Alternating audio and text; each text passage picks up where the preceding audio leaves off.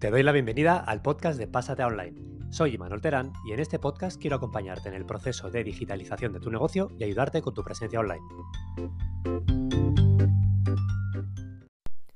Hoy, para terminar la semana, quiero hablarte de una herramienta que a mí me tiene maravillado, que llevo utilizando varios años y que cada día me gusta más.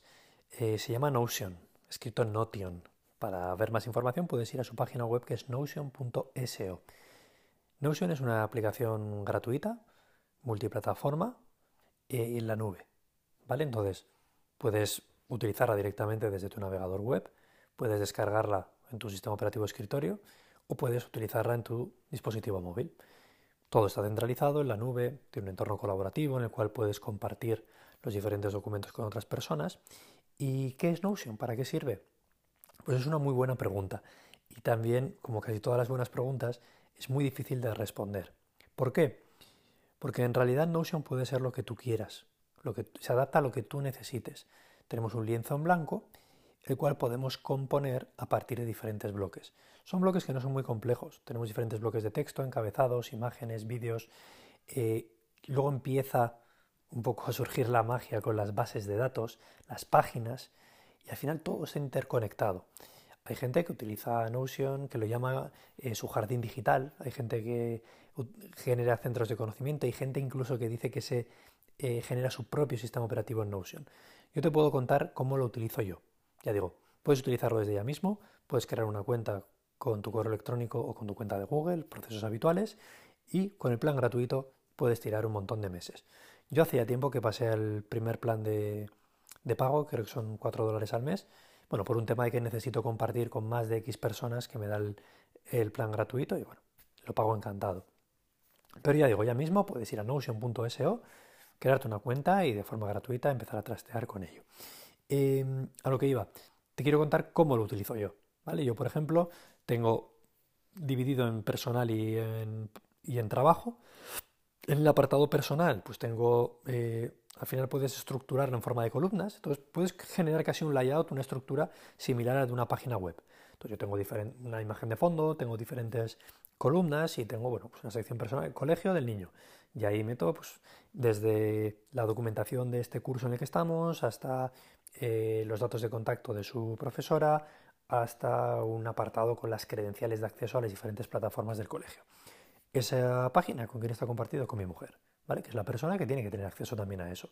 O que, aparte de verlo, puede comentar, puede colaborar, puede añadir también cosas, ¿vale? Dependiendo de los diferentes niveles de permisos que le demos.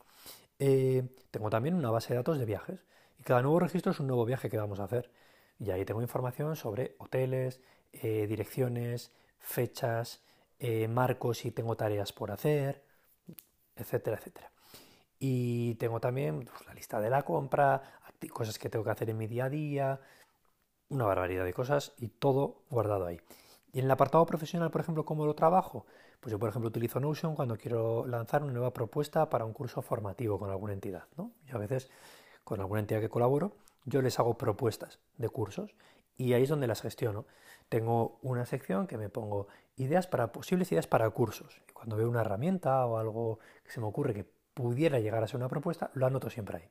Es un cajón en el cual voy metiendo ideas. Luego, de vez en cuando, voy mirando y si alguna tiene sentido, ya pasa al sitio de propuestas y ahí la, la elaboro. Hago un temario, una descripción del curso, una propuesta de horas, de fechas, etc. También lo utilizo para hacer propuestas a clientes. Si tengo un cliente importante o que me interesa impresionarle porque acaba de llegar nuevo y demás, me genero una propuesta en Notion. Yo ya tengo una plantilla creada en la cual puedo incrustar un vídeo mío explicando la propia propuesta. En esa propuesta indico una descripción del proyecto, los servicios detallados que yo ofrezco, eh, incrusto un PDF con el, con el presupuesto y eso lo comparto con mi posible cliente. Y por ejemplo hay clientes para proyectos igual que tienen medio o largo recorrido, los cuales genero una nueva página en Notion y ahí qué hago? Lo estructuramos. Pues una sección es eh, reuniones. Y ahí dentro de esa página de reuniones tenemos unos registros y cada día que nos reunimos anotamos ahí todo y dejamos, digamos, generamos ahí las actas de la reunión. O previamente dejamos ahí escrito de qué se va a hablar en la reunión o algún documento relevante. Luego otra sección puede ser seguimiento de tareas y ahí vamos anotando todas las tareas de ese proyecto.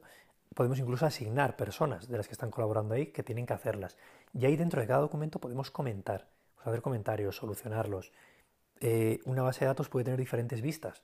Por ejemplo, esta de tareas podríamos visualizarla en un formato lista, podremos también visualizarla, si queremos, en un formato de línea temporal, porque lleva asociada fechas, en un diagrama de Gantt, o podemos directamente mostrar una vista de calendario. De verdad, es una barbaridad y es complicado explicar eh, vía voz todo lo que es Notion. Te recomiendo que, la pruebes, que te hagas una cuenta y que practiques un poco con ella y que me cuentes qué te parece. Ya digo, la, gran, su gran ventaja, que es poder convertirse en lo que necesites, es precisamente lo que hace complejo el, trasladar lo que es. Pero de verdad, dar una oportunidad. Yo lo utilizo para todo. Estoy en un proceso, ¿vale? me decidí a utilizar Notion, pero no estoy todavía 100% en Notion. Porque, claro, requiere mucho también de pensar, saber qué quieres, cómo lo quieres y estructurarlo, pero es algo vivo, ¿vale? Es un proceso en constante evolución. Yo también, por ejemplo, este mismo podcast, todos los capítulos los tengo ahí previstos. Anoto, día tal, el número tal, eh, de tal categoría, este voy a hablar de emprendimiento, en este desarrollo web, y es el número tal y le pongo este título y la descripción. Y tengo ahí una base de datos de todos los capítulos que luego voy a ir publicando. De verdad, dale una oportunidad. Hasta aquí el capítulo de hoy, buen viernes y buen fin de semana. Nos escuchamos. Ya está aquí el capítulo de hoy. Si te ha gustado, compártelo, dale like o valóralo con 5 estrellas. Y si quieres más, puedes ir a imanolteran.com y dejar tu correo electrónico para que pueda enviarte más consejos, recursos y trucos que te ayudarán a digitalizar tu negocio y gestionar tu presencia online.